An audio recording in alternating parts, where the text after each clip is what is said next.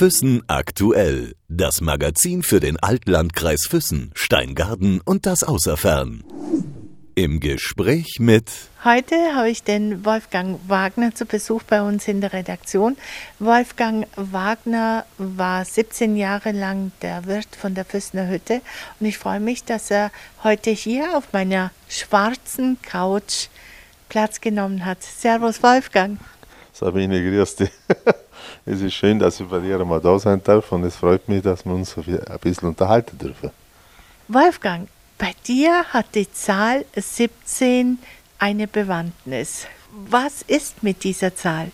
Ja, mein ganzes Leben ist eigentlich auf die Zahl 17 aufgebaut. Ich war mit zwei Frauen 17 Jahre beieinander und war 17 Jahre Küchenchef im Hotel Mohren und war 17 Jahre auf der Füßner Hütte. So kommen wir 44, 54 Jahre zusammen. Oder 58. Du bist ein gebürtiger Breitenwanger und lebst aber im Tannheimer Tal.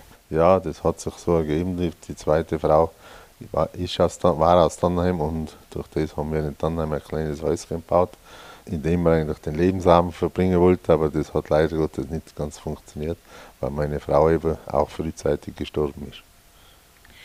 Wolfgang, ähm, deine jungen Jahre sind sehr interessant. Wenn man bedenkt, dass du äh, Koch gelernt hast und wo du überall warst, also muss ich sagen, Chapeau. Ja, das hat so mein Beruf mit sich gebracht. Wenn man nicht wandern geht als Koch, dann wird man auch ein guter Koch. Und so hat es mich nach Deutschland, nach Frankreich geführt und auch in die Schweiz. Und schlussendlich bin ich auch wieder in Reute gelandet. Zuerst im Hotel Ammerwald am Plansee und dann war ich 17 Jahre Küchenchef im Hotel Mohren in Reute. Wo ich sagen muss, dass wir beim Hotel Mohren in Reute mit dem Chef, dem heutigen Chef noch, mit dem Hermann Rupp, das ganze Hotel praktisch vom Konkursbetrieb bis zum heutigen Betrieb aufgebaut haben in 17 Jahren, wo wir sehr viel gearbeitet haben. Du hast aber jetzt ein paar Sachen einfach mal unterm Tisch gekehrt. Ich äh, sage jetzt einfach mal München oder Flughafen. Ja, München Flughafen war meine erste Station im Ausland. Zuvor war eine Saison in Innsbruck in einem Hotel und München war einfach so ein Sprungbrett für meine Kochkarriere, muss ich sagen. Ich habe damals in München einen Küchenmeister gehabt, der absolut großartig war und mich sehr gefördert und sehr äh, gedrillt hat, dass es so weit kommt und hat mich damals eigentlich ins kalte Wasser geschmissen, dass ich mit 19 Jahren damals der jüngste Catering-Chef von ganz Europa war bin. Und das war für mich eigentlich in, in erster Linie eine Riesenaufgabe. In zweiter Linie war ich stolz, dass so ein älterer Herr das Vertrauen in mich setzt und sagt, jawohl, der kleine Tiroler, der macht es. Wie lange warst du denn Catering-Chef dort? Das waren ungefähr zweieinhalb Jahre und noch bin ich nach Österreich gegangen, weil das, der Militärdienst hat mich noch immer verfolgt und den haben noch abgeleistet und nachher bin ich zwar wieder am Flughafen München für ein paar Monate noch gegangen und aber schon gewusst, dass ich nicht mehr in München bleiben will, dass ich mich einfach weiterbilden will. Was bedeutet es, wenn man mit 19 Jahren plötzlich äh, Catering-Chef ist von etlichen Leuten? Wie viele hattest du unter dir? Ja, es waren ungefähr an die 50 Köche und 10 Hilfspersonen. Und es war auch ganz interessant, dass die alle wesentlich älter und viel mehr Berufserfahrung hatten wie ich. Aber wie gesagt, der Küchenmeister hat auf mich gesetzt und den wollte ich in erster Linie nicht enttäuschen.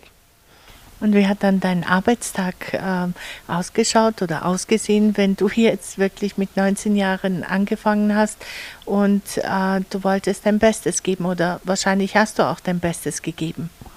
Ja, das war so. In München war Dreischichtbetrieb. Wir haben praktisch rund um die Uhr in drei Schichten gearbeitet und in jeder Schicht war er zumindest drei bis vier Stunden anwesend, dass das alles funktioniert hat. Wenn ich wäre das wahrscheinlich ein bisschen aus dem Ruder gelaufen. Speziell in der Nacht war es nicht so einfach, weil man die Leute einfach unheimlich schwer motivieren kann, in der Nacht zu arbeiten.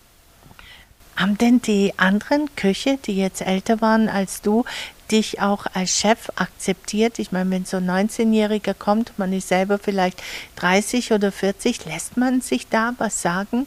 Das war eigentlich gar kein Problem, weil sie einfach gewusst haben, dass mein Küchenmeister hinter mir steht und sie eigentlich keine Chance haben gehabt, zu mich irgendwie, heute man sagen, zu moppen Und ich habe noch kaum den Anlass gegeben zum Mobben. Ich war mit jedem freundlich, war mit jedem respektvoll und habe jedem geholfen, wenn einmal irgendwas, auch ein privates Problem dabei war. Und das war mir ganz wichtig, dass die Leute einfach zufrieden waren mit mir. Deine Zeit war dann irgendwann mal vorbei und bist dann wieder nach äh, Reute oder ins Tirol wieder zurückgegangen. Und äh, da hast du wahrscheinlich dann auch deine erste Frau kennengelernt. Ja, das war so. Meine erste Frau war im Hotel Hirschen Bedienung. Und da sind wir nachher jahrelang miteinander auf Saisonsposten gegangen, um uns weiterzuentwickeln. Und schlussendlich waren wir nachher im Hotel Ammerwald im Plansee hinten, wo ich Küchenchef war und sie war Bedienung. Und da sind wir nachher auch geblieben, bis, die, bis der erste Sohn auf die Welt gekommen ist. Du hast insgesamt drei Söhne. Und der zweite Sohn hätte eine Daniela werden sollen und heißt jetzt Wolfgang. Ja, das war so, dass der Kinderarzt damals ein Hellseher war, der hat genau gesagt, es gibt ein Mädchen und war es nachher Bub. Und dann hast du spontan an dem Tag seiner Geburt entschieden, er heißt jetzt Wolfgang oder habt ihr euch schon vorher darüber Gedanken gemacht? Ja, das war eine spontane Entscheidung. Äh, der Opa in Füssen hat genauso Wolfgang geheißen und meine Wenigkeit heißt auch Wolfgang. Und dann habe ich so, dann gibt es halt Wolfgang den Dritten. Dann wissen wir wenigstens jeder, was er, was er für einen Namen hat. Wolfgang, ich habe dich auch äh, so angekündigt, ein Mann, der ein bewegtes Leben hat, sehr viel geleistet hat. Bis wir zu dem Punkt kommen, würde ich dich gerne noch fragen wollen, wie kommt man denn, wenn man jetzt lange, lange Zeit Koch gewesen ist und angestellt war, wie kommt man dazu? Welche Motivation hat man, auf eine Hütte zu arbeiten und eine Hütte zu pachten? Meine, die Arbeit ist ja dort nicht weniger. Ja, die Liebe zu den Bergen war bei mir immer schon gegeben. Und es war einfach so, ich habe mir gedacht, wenn ich es bis 45 schaffe, mich selbstständig zu machen, und da war immer der Wunsch nach einer Berghütte im Vordergrund, dann habe ich eigentlich mein Lebensberufsziel erreicht. Und genau das habe ich verfolgt und so war ich eigentlich bis zu meiner Pension 17 Jahre lang auf der Füßner Hütte der Hüttenwirt und haben es mit viel Engagement, mit viel Herzblut die Hütte betrieben und denke heute noch sehr viel an die Zeit zurück, weil es einfach sehr schön war. Gibt es denn noch so Freundschaften von damals, die du heute noch pflegst? Ja, da gibt es schon einige. Es gibt verschiedene Leute, die vergisst man nie. Zum Beispiel das Füssen ist der Loderer Christian, den ja eh jeder kennt. Das ist einer meiner liebsten Stammgäste gewesen. Wir treffen uns heute noch hin und da auf die Berge und es ist immer wieder schön, wenn wir uns treffen. Wir treffen uns in die unmöglichsten Gegenden. Sei es auf der Rohrkopfhütte, sei es auf der Ottermeierhütte, sei es irgendwo in die Berg beim Skifahren, irgendwo treffen wir uns immer. Gehst du denn jetzt als Privatperson auch noch manchmal auf die Füßner Hütte rauf?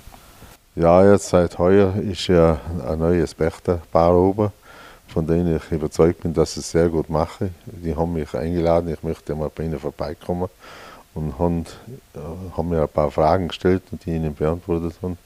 Und ich bin der Überzeugung, die machen es sehr gut und seitdem bin ich eigentlich jetzt schon zwei, dreimal dort gewesen und fühle mich eigentlich irgendwie wohl auf der Hütte wieder, muss ich sagen.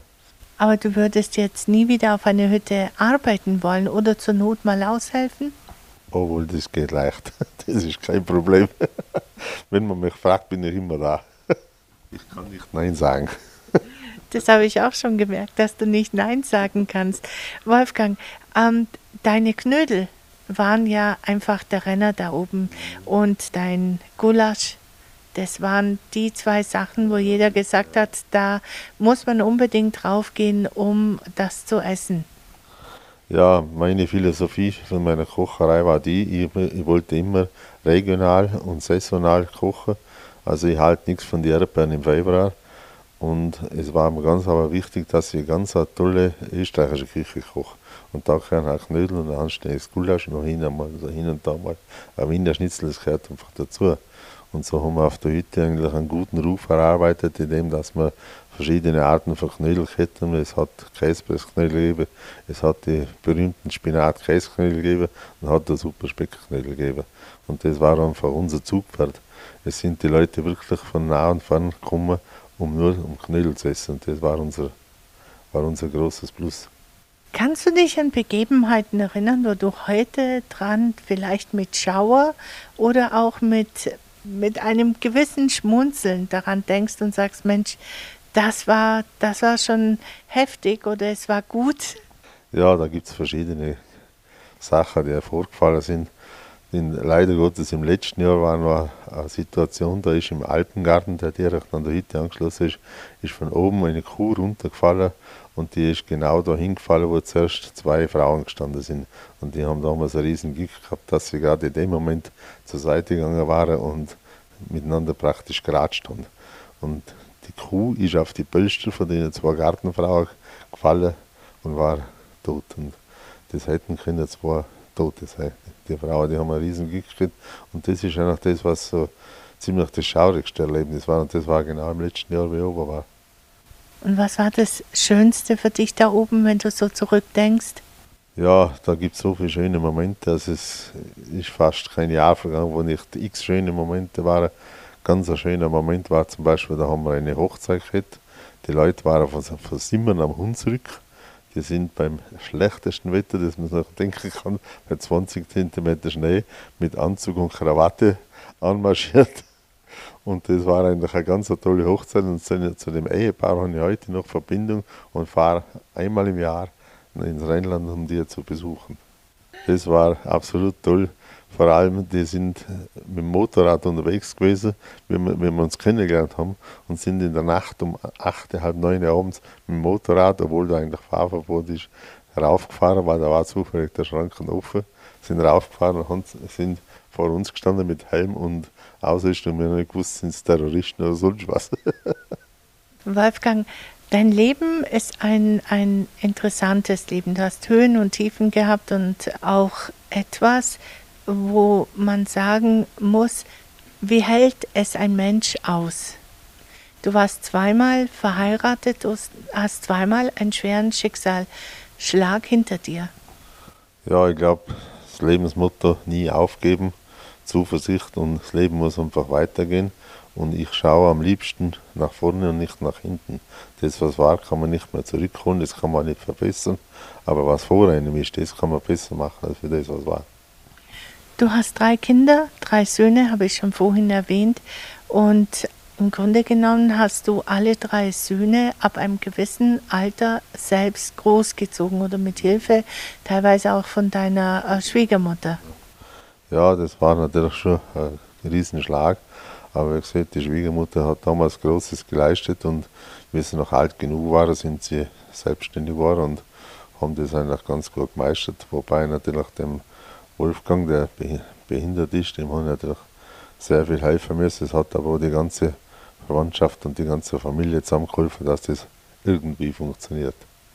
Der Wolfgang ist jetzt 40 Jahre oder er wird jetzt 40 Jahre und ähm, du bist auch sehr engagiert in der Lebenshilfe. Ja, die Lebenshilfe ist natürlich für mich eine, Herzensangelegenheit. Ich wurde vor ungefähr zehn Jahren gefragt, ob ich nicht mit der Lebenshilfe Kinder langlaufen möchte. Wir haben damals eine ganz tolle Langlaufgruppe von 14 bis 16 Personen auf die Füße gestellt, haben aber riesen Erfolge gekriegt, international und national. Und das hat sich leider Gottes die letzten Jahre zerschlagen, weil die Leute zu alt geworden sind. Es sind teilweise Leute dabei, die sind heute schon 55, 60 und die wollen einfach nicht mehr lang laufen. Und jetzt mache ich es so, ich gehe jetzt wöchentlich einmal in die Lebenshilfe und tue mit den behinderten Sportlern Boccia spielen, wo sie auch früher eine Sportgruppe gehabt haben, die wo sehr erfolgreich war. Wir haben teilweise Staatsmeister im Boccia-Spielen in der Lebenshilfe in Reute, wo kein Mensch was weiß davon. Ja. Ist es auf internationaler Ebene dann gelaufen? Das Langlaufen und das Sportler war auf internationaler Ebene. Es hat eine Gruppe gegeben von sechs Personen, die waren ein bisschen Nagano bei den bei die Welt äh, Paralympics-Spiele, haben damals sehr gut abgeschnitten, sind mit sechs, sieben Medaillen hochgekommen und haben wirklich Leistung erbracht. Kein Mensch hat gewusst, wo, wo er heute ist, aber nachher haben sie gewusst, wo heute ist. Und das hat mich natürlich unheimlich gefreut und leider gehabt, das damals nicht mitfliegen können, weil er selber erkrankt war. Das heißt, du hast sie trainiert, du hast mit ihnen jedes Mal äh, ein, ein bestimmtes Trainingskonzept erarbeitet? Ja, wir waren einmal wöchentlich auf der Ski und haben ungefähr zwei Stunden trainiert und du musst halt für jede einzelne Person musst du irgendwie ein Konzept finden, dass der begeistert ist und das auch mit Freude dabei ist und das so sein Leistungspensum in ganz, ganz kleinen Schritten steigern kann. Und das ist der größte Erfolg, was es gibt, wenn also ein junger Mensch oder auch ein älterer Mensch behindert ist und trotzdem sporteln kann und mit der kleinsten sportlichen Leistung eine Riesenfreude hat. Und das gibt einfach jedem Menschen viel. Und das gibt mir sehr viel, muss ich sagen. Das ist jede Woche ein Erlebnis mit denen. Was ist mit Boccia? Wie funktioniert das? Boccia ist eigentlich das spanisch-französische Kugelspiel, das eigentlich mit dem Eisstockschießen ähnlich ist im Winter, aber wird halt mit Holz- oder Stahlkugeln und wir spielen es bei der Lebenshilfe mit Leder, ganz kleinen Lederbälle, um die Verletzungsgefahr so klein wie möglich zu halten. Weil Stahlkugeln könnte man natürlich den Behinderten nicht in die Hand geben, das wäre katastrophal. Machen die dann auch so oder seid ihr dann auch so bei Meisterschaften dabei oder ist es nur jetzt regional oder tirolweit? Äh, äh, Gibt es da jetzt irgendwelche Meisterschaften? Im Moment sind wir bei keinen Meisterschaften engagiert, weil wir eigentlich ein sehr ein kleines Finanzbudget haben, sprich fast gar nichts.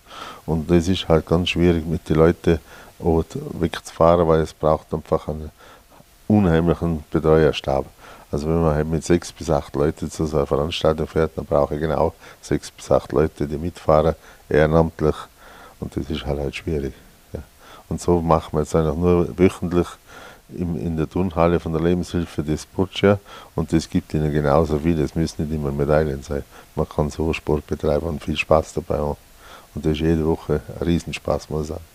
Du hattest aber auch erwähnt, dass ihr auch Nordic Walking anbietet oder dass du mit ihnen gerne Nordic Walking machst. Ja, wir gehen an Nordic Walking, je nach Wetterlage. Da ist natürlich das Problem, mit dem Rollstuhlfahrer kann man schlecht Nordic Walking machen. Da habe ich, teilweise habe ich sehr, sehr schwer behinderte Leute dabei. Mit denen kann man maximal 500 bis 1 Kilometer laufen. Und dann gibt es wieder andere, die täten 10 Kilometer laufen in zwei Stunden. Und das halt auf unter den Hut bringen, ist im Moment sehr schwierig. Und da habe ich im Moment auch keine Leute mehr helfen. Also ich sage, jetzt müssen wir mal das Wagen ein bisschen zur Seite stellen, die letzte, die nächste, die letzte Zeit. Bist du da ganz alleine, äh, der das macht, oder hast du noch jemand zur Zeit, also zu zweit, oder wie, wie er das macht? Ich mache die ganze Gruppe, mache eigentlich im Grunde genommen alleine nur für eine Frau ist eine Betreuung dabei, weil die sehr, sehr aktiv ist. Und die ist alleine nicht zu bändigen, weil ich habe da im Saal sitzen zehn Leute da und wenn die elfte Frau dabei ist, dann, braucht die eigene Betreuung, weil die ist unberechenbar. Aber trotzdem muss man ja die Freude lassen, dass sie da mitspielen darf, dass sie dabei sein darf. Und die, allein schon das Dabeisein gibt ihr unheimlich viel. Und man möchte, dass die Frau in ganz, ganz winzig kleinen Schritten Fortschritte macht. Sie ist jetzt zum Beispiel das letzte halbe Jahr schon wesentlich ruhiger war, als wie sie am Anfang war. Also genau was, sie muss da ein bisschen Disziplin halten. Die anderen sitzen auch alle brav dort und, und warten, bis sie drankommen. Und das ist mir ja ganz wichtig. Und das sind so meine, das sind so meine Aufgaben, beziehungsweise mein Bestreben, dass ich solchen Leuten irgendwo ein bisschen helfen kann kommt dieser Wunsch zu helfen oder die Motivation dazu auch deswegen, weil dein Sohn selbst behindert ist? Na, das hat dann mit dem gar nichts zu tun. Ich war mein Lebtag lang schon so ein hilfsbereiter Mensch. Ich habe hab als junger Mann schon überall geholfen, wo es möglich war. Und ich habe das, glaube ich, ein bisschen von meinem Vater gehabt. Und mein Vater hat auch jedem geholfen, der ihn gefragt hat. Und das ist, glaube ich, ein bisschen so übergesprungen auf meine Person. Weil ich, wenn zu mir sagt, kannst du mir helfen, helfe ich, wenn es geht. Geht, dann helfe ich nicht. Du hast aber auch ein wunderbares Vorbild. Eine Frau, die du sehr schätzt, die mittlerweile gestorben ist, äh, hast du erzählt. Und sie ist dein Vorbild in vielen Sachen gewesen. Ja, ich habe durch meine Frau äh, die Tante Annie kennengelernt. Die war in Tannheim daheim. Das war eine unheimlich starke Frau und auch charakterstarke Frau. Die hat sehr viele Schicksalsschläge meistern müssen, hat aber nie ihren Humor und ihre Güte verloren. Und das war für mich immer ein Vorbild, dass wenn es noch so schlecht geht, dass es immer weitergehen kann. Und wenn man will, geht es auch weiter. Und das ist ganz gewiss. Nach jedem Tunnel kommt der Licht. Das ist ganz gewiss. Ihr habt beide auch Gemeinsamkeiten, beide eben diese äh, Schicksalsschläge nie gehadert und beide seid ihr einfach sehr naturbewusste und sportliche Menschen. Ist dieses, dieser Sport, dieses ähm, in die Natur rausgehen, Berge erklimmen und so weiter, ist es etwas, wo man dann einfach, sagen wir mal, vielleicht würdest du es so sagen, dem Herrgott näher ist? Ja, das stimmt. Wenn man Schicksalsschläge ertragen muss, ist das Beste, wenn man in die Natur rausgeht und mit sich selbst alleine ist und hin und da mal in den Himmel schauen kann und sagen, Herrgott, warum war ich da der Dumme? Warum hat es nicht andere drauf? Aber man darf so nie denken, man muss einfach denken, es muss weitergehen und da hilft um der Weg in die Berge ganz am besten. Es gibt einen ganz schönen Satz, alle Wege führen zu Gott, aber nur einer über die Berge und das stimmt. Das ist, meine, das ist ein Lebensmotto von mir das passt sicher hundertprozentig und das war auch von der Tante das Lebensmotto. War das auch vielleicht ähm, auch der Grund ein bisschen, du hast zwar gesagt, mit 45 Jahren wolltest du dich selbstständig machen und eine Hütte haben, war das auch vielleicht ein Grund, so ein bisschen nah an den Bergen zu sein, nah dem Himmel zu sein, nah der Natur zu sein? Ja, das war auf jeden Fall mitentscheidend, weil ich eigentlich sehr von Natur verbunden bin und ich habe jede Minute, wo es auf der Hütte ruhig war, habe ich einfach genossen. Und wenn ich mit mir selbst ganz allein auf der Terrasse gesessen bin, dann habe ich genau gewusst, so, jetzt habe ich einmal Zeit für mich, jetzt kann ich in mich gehen und kann ein bisschen nachdenken über das ganze Leben und kann manche Schwierigkeit im Vorfeld schon ausräumen. Und das war mir, war mir eines der wichtigsten Sachen. Und das kann man eben nur auf der Hütte, weil man da lernt, ganz anders zu denken, weg vom Stress, weg vom Alltag rennen einfach ganz normal leben, wie, es eigentlich ganz gut wäre, was heute leider Gottes sehr viele Leute nicht mehr kennen. Aber heute gibt es ja nur noch Stress und Rennerei. Und das gibt es auf der Hütte nicht. Der, der zu mir kommt, braucht Zeit.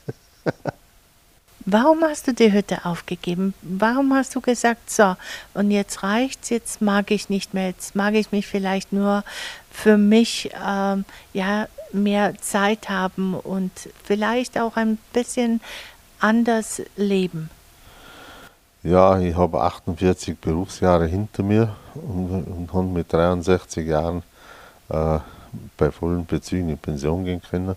War aber auch mit dem Grund, dass ich gemerkt habe, dass ich körperlich nicht mehr so fit bin, was sich leider Gottes zwei Jahre später erwiesen hat, weil dann hat es im Fach getan. Und dann war einer froh, dass ich zwei Jahre vorher die Hütte aufgebe. Und ich habe schon im letzten Jahr von der Hütte einfach gemerkt, es funktioniert nicht mehr. Es lässt rund um die Kraft nach, es lässt die Konzentration nach. Und wenn man Hütte betreiben will, muss man hundertprozentig fit sein und braucht da einen hundertprozentigen Partner. Und da muss ich heute sagen, da bin ich heute noch meine ganzen Hilfskräfte und Frauen dankbar, die mir geholfen haben auf der Hütte. Und das sind einige. Da gibt es zum Beispiel die Inge, die Sissi, die Ilse, die Angelika, die Helga, das sind so die Frauen, die waren immer da, wenn es brennt hat und pressiert hat. Und das war für mich wichtig. Ich hätte die Hütte nach dem Tod meiner Frau nicht weitermachen können. Und denen bin ich heute noch dankbar, muss ich sagen. Bin aber auch stolz auf ihre Leistung. Wolfgang, du wirst äh, nächsten Monat, also am 29. Oktober, wirst du 70 Jahre alt. Wenn du so ein bisschen zurückblickst, was für ein Resümee kannst du ziehen, trotz dieser Höhen und Tiefen? Ja, wenn ich heute so zurückschaue, muss ich sagen, ich habe ein sehr bewegtes, aber auch ein sehr erfolgreiches Leben gehabt. Ohne, ohne große Schwierigkeiten. Schwierigkeiten in dem Sinne, dass ich irgendwie mit der Polizei irgendwas zu tun hätte. Ich habe immer geschaut, dass ich meinen geraden Weg gehe und das hat mir sehr viel geholfen in meinem Leben und ich würde wahrscheinlich nicht viel anders machen. Es gibt nicht viel, was ich in der Tat jetzt genauso wieder mache du haderst auch gar nicht. Du bist ein, ein Mensch, der sagt, okay, das ist jetzt so und ich kann es nicht ändern, aber gehadert wird nicht. Gibt es da einen, einen bestimmten, wie soll ich das ausdrücken, einen Plan, eine Gebrauchsanweisung, wie man mit solchen Situationen umgehen kann? Ja, ich glaube, das Wichtigste ist einfach positiv denken und immer nach vorne schauen. Das ist ganz wichtig. Es gibt nichts, was es nicht gibt. Es gibt aber auch nichts, was nicht geht. Wenn man, wenn man will, dass es geht, dann geht alles. Und das ist, das ist bei mir so der Fall. Wenn ich mir was in den Kopf setze, dann setze ich es durch. Und wenn es Zeit auf ist. Hat das auch was mit deinem Glauben zu tun? Ja, ich bin schon ein gläubiger Mensch, bin aber, muss ich sagen, kein Kirchenläufer. Aber ich glaube sehr an Gott. Aber ich, meine Meinung ist die, wenn ich mit Gott reden will, dann kann ich im Bett genauso zwei Vater unser Bett, habe ich genauso getan, als wenn in der Kirche vorne stehe und einer sagt, schau, der hat eine neue Jacke an. Wolfgang, wenn man zwei wunderbare Frauen haben durfte, so wie du sie hattest, und äh, drei tolle Kinder hast, du hast auch Enkelkinder, soviel ich weiß, zwei. Wie kann man denn, wenn ich jetzt oder wenn jetzt jemand anders käme und fragt, ist die Liebe die gleiche zu der ersten Frau wie zu der zweiten oder die gleiche Liebe zur zweiten Frau wie zur ersten Frau. Kann man das so beantworten? Kann man das irgendwie gleichstellen oder ist das was ganz anderes? Ja, Liebe ist nicht gleich Liebe. Liebe geht in erster Linie durch den Magen, aber der Magen allein bringt es nicht. Man muss einen anderen Menschen respektieren, achten und auch in schwierigen Fällen muss man zu dem Mensch stehen. Und das kann leider Gottes jedem Mensch passieren, dass es einmal schwierig wird. Und heutzutage ist leider Gottes die Anwendung so, wenn es einmal schwierig ist, dann lassen wir es einfach scheiden. Und das hat es in meinem Leben noch nie gegeben. Man muss immer zueinander stehen, egal wie das Leben kommt. Das ist das Wichtigste. Aber die Liebe zu der zweiten Frau, war die dann gleich wie bei, wie bei der ersten? Oder ist es, ist es nochmal was anderes? Ja, ich habe schon vorher gesagt, Liebe ist nicht gleich Liebe. Und man kann wahrscheinlich einen zweiten Menschen, der in sein Leben tritt, nicht so lieben wie den ersten Menschen, weil das war einfach äh, Jugendliebe, Liebe von Grund auf. Und so hat man einfach irgendwo das Gefühl gehabt, so jetzt kommt der Mensch, der fängt dich auf und den musst du eigentlich mit Hochachtung und Respekt entgegnen was nicht heißt, dass man ihn nicht mag. Ich habe meine zweite Frau genauso mögen wie die erste Frau, aber in einer anderen Weise. Das ist sehr schön, wie du es gesagt hast. Vielen Dank dafür, Wolfgang. Du wirst, wie schon erwähnt, nächsten Monat 70 Jahre alt. Gibt es etwas, was du noch erleben möchtest, wo du sagst, auf diesen Berg möchte ich noch gehen, so wie deine Tante Anne? Oder gibt es, oder hast du schon alle, alle Berge in Anführungszeichen, die hier drumherum sind, schon bestiegen? Ich bin sehr gerne in die Berge und bin auch sehr viel in die Berge, aber ein Traum wird immer ein Traum bleiben. Ich habe dreimal versucht, den Mont Blanc zu besteigen und jedes Mal mussten wir wegen Schlechtwetter umdrehen und mittlerweile mit 70 habe ich den Plan aufgegeben. Ein anderes Ziel hätte ich noch ganz gehabt, das war immer mein Traumberg. Aber leider Gottes ist das nie, hat das nie funktioniert. Wolfgang, ich danke dir, dass du da gewesen bist. Ich danke dir für deine Ehrlichkeit und für das, was du uns erzählt hast. Ich wünsche dir alles Liebe und Gute und äh, natürlich werde ich mich nächsten Monat bei dir melden. Und es gibt noch viele andere Ziele, auch wenn es nicht der Mont Blanc ist, aber vielleicht ist es nochmal was anderes, wo du sagst, genau das ist es. Ja, wie gesagt, man, man muss sich immer ein bisschen Ziele setzen. Aber je älter man wird, umso kleiner werden die Ziele. Ich bin jetzt heute schon einfach glücklich, wenn ich sagen kann, ich kann noch mit 70 einmal, zweimal in der Woche auf den Berg gehen und kann da einfach die Natur genießen und kann einfach mich selber finden. Und das ist das Schöne. Dankeschön, dass du da warst. Bitte, ich wünsche dir auch alles Gute. Füssen aktuell. Das Magazin für den Altlandkreis Füssen, Steingaden und das Außerfern.